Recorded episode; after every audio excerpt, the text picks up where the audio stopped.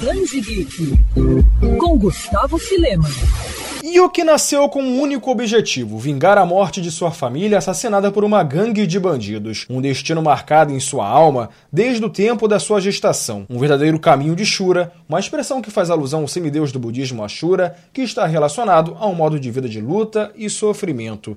Determinada a cumprir sua missão, Yuki se tornou uma assassina de aluguel de primeira, sempre aperfeiçoando suas habilidades. Se apresentando como Shura Yuki, a princesa demoníaca da neve, ela vira referência no submundo do crime. Toda essa história de vingança faz parte do enredo de Lady Snowblood, mangá criado por Kazuo Koike, roteirista de Lobo Solitário, e Kazuo Kamikura, e que está sendo relançado aqui no Brasil em quatro edições especiais pela Panini, na linha Planet Mangá. Originalmente publicada na década de 70 na revista Weekly Playboy do Japão, a obra foi adaptada em dois longas na mesma época, que anos depois serviram de inspiração para a franquia Kill Bill de Quentin Tarantino. A nova versão da Panini começou a sair agora no mês de agosto e cada volume tem em média 288 páginas.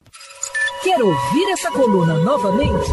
É só procurar nas plataformas de streaming de áudio. Conheça mais dos podcasts da Mandirinhos FM Rio.